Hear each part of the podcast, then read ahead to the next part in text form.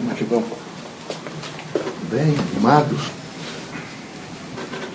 Vejam, meus amigos, o irmão Antônio Klein me encarregou que eu fosse gradualmente conversando com vocês todos sobre teoria geral da cultura espírita. Ele diz: esse é o momento em que a Terra, passando pelo que está passando, precisa rapidamente, numa visão antropoética, é uma, antro, uma, um aspecto antro, um aspecto humano, vinculado a uma ordem ética, portanto, que todos os homens alcancem esse sentido ético. Para isso é preciso uma teoria geral da cultura humana. Consequentemente, cada unidade funcional, não é? que ele criou a ideia de cosmion, cada grupo cria um cosmos. Então, há um cosmion espírita. Nesse cosmion espírita, ele diz que é necessário imediatamente existir uma teoria geral da cultura espírita.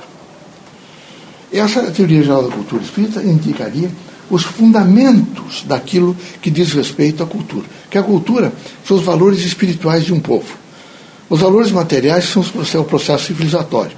As pirâmides do Egito, as pontes que vocês constroem, as casas, os códigos, vejam, as dimensões da lei, tudo isso são os valores materiais. Os valores espirituais é que fazem a construção desses valores eh, materiais, são sempre os espirituais.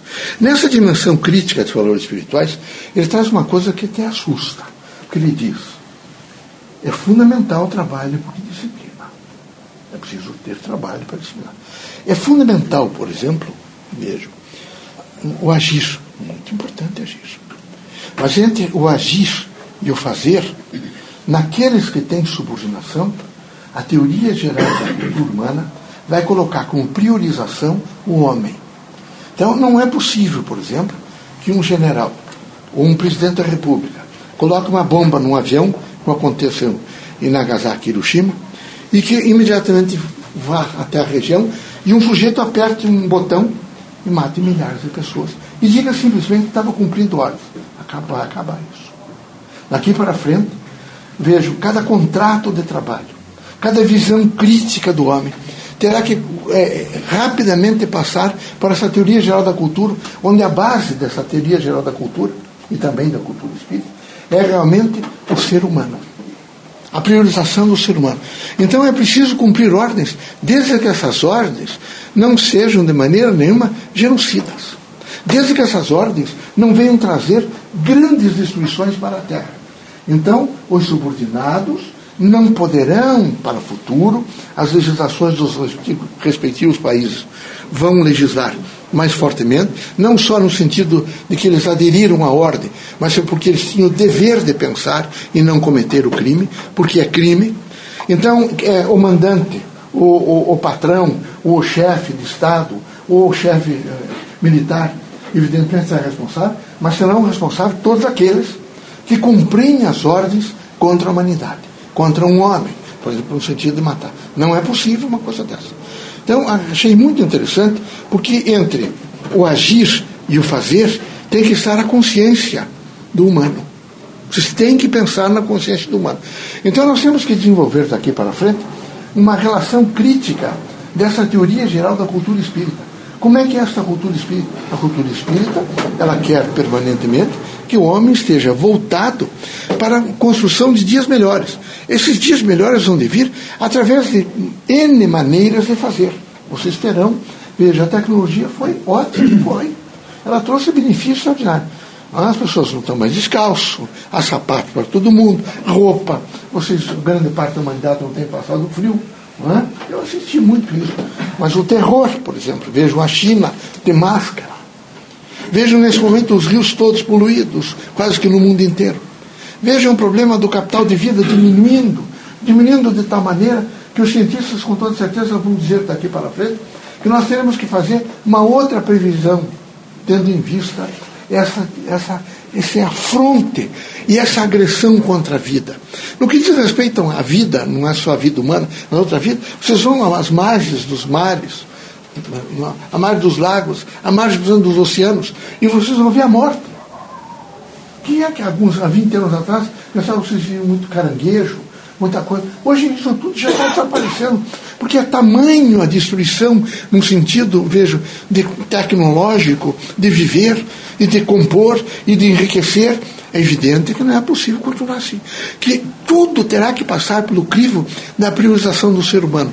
Todas as coisas, todos os benefícios, tudo aquilo que for construído para trazer benefícios novos a uma tecnologia, vejo, de ponta, que se diz, ele terá que imediatamente passar por especialistas, não é? que vão fazer essas alternâncias todas necessárias, no sentido de, de construção e não de desconstrução.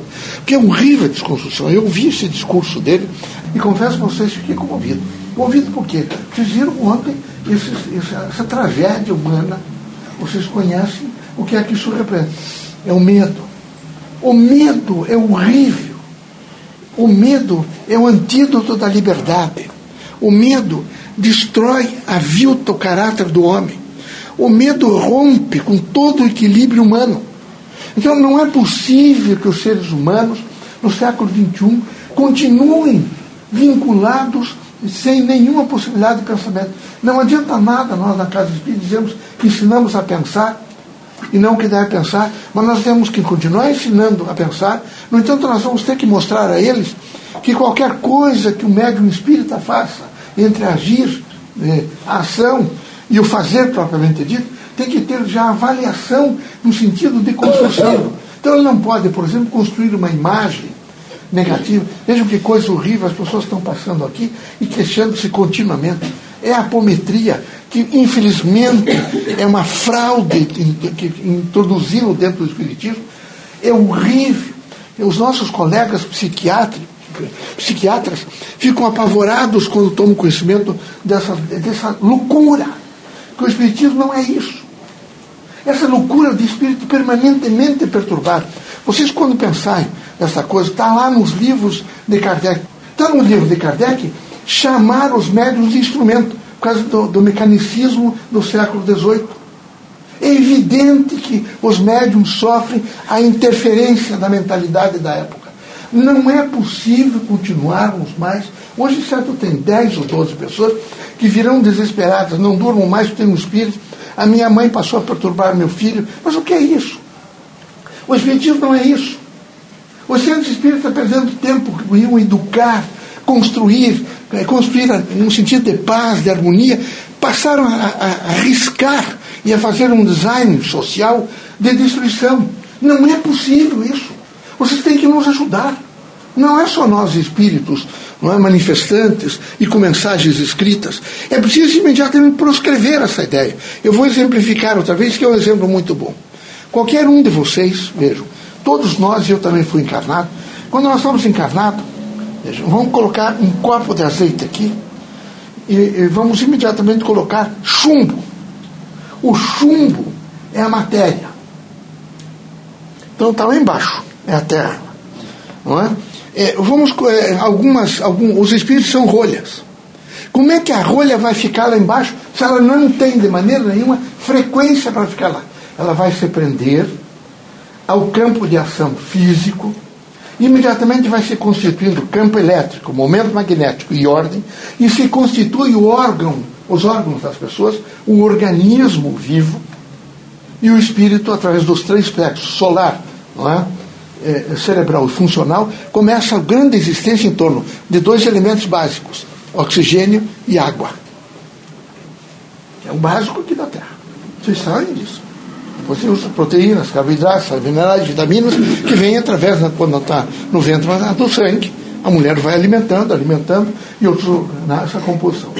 Quando o, o espírito envelheceu, ou sofreu mesmo morte súbita, rompe seus plexos, desaparece imediatamente. Ele não tem mais a ligação com aquele, aqueles chumbinhos, ele imediatamente é sugado. Ele não fica na terra. Não há frequência para ele ficar na terra. Quando você falar em, em, em obsessão, é melhor dizer o seguinte: quem sabe você seja um obsessor de você mesmo. É ter o pensamento pensando no mal, é ter o pensamento fazendo, evidentemente, a desunião, é ter o pensamento levantando falso testemunho dos outros, é ter o pensamento, nesse momento, fazendo projeto de vida não é? que não, não condiz com a dignidade humana.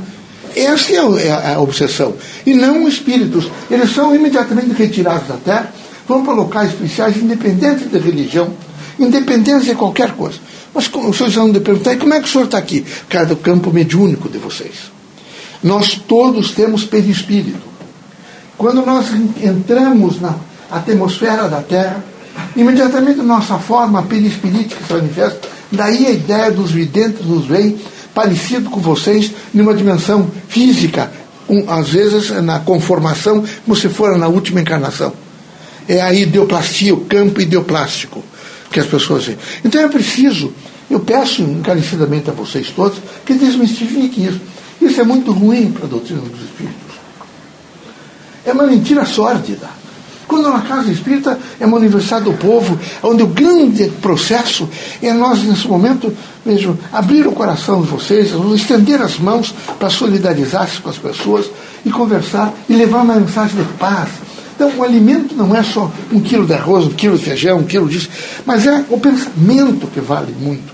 É escrever obras que libertem esse povo, eh, particularmente brasileiro, quem estou me referindo, me dirigindo, para um momento de paz, de harmonia, de tranquilidade, e não de mais angústia. Agora tem angústia material e mais angústia espiritual. Às vezes, ao invés de nós criarmos uma harmonia, o centro espírita ser um local de prazer, não é? um encontro de paz, um encontro de solidariedade, um encontro onde há mais do que nunca vejo uma integração de alma. Mas fica ao contrário.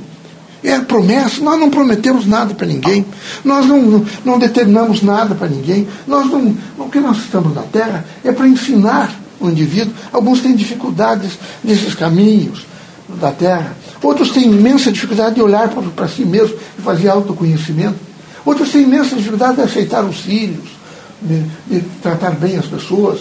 Outros têm dificuldades, é? ficam eh, raivosos, nervosos, deixam de comer, de se alimentar, passam a agredir. Então a nossa missão é uma missão de paz, é uma missão de, de levantar e não de baixar, é uma missão de construir e não de desconstruir, é uma missão efetiva do bem.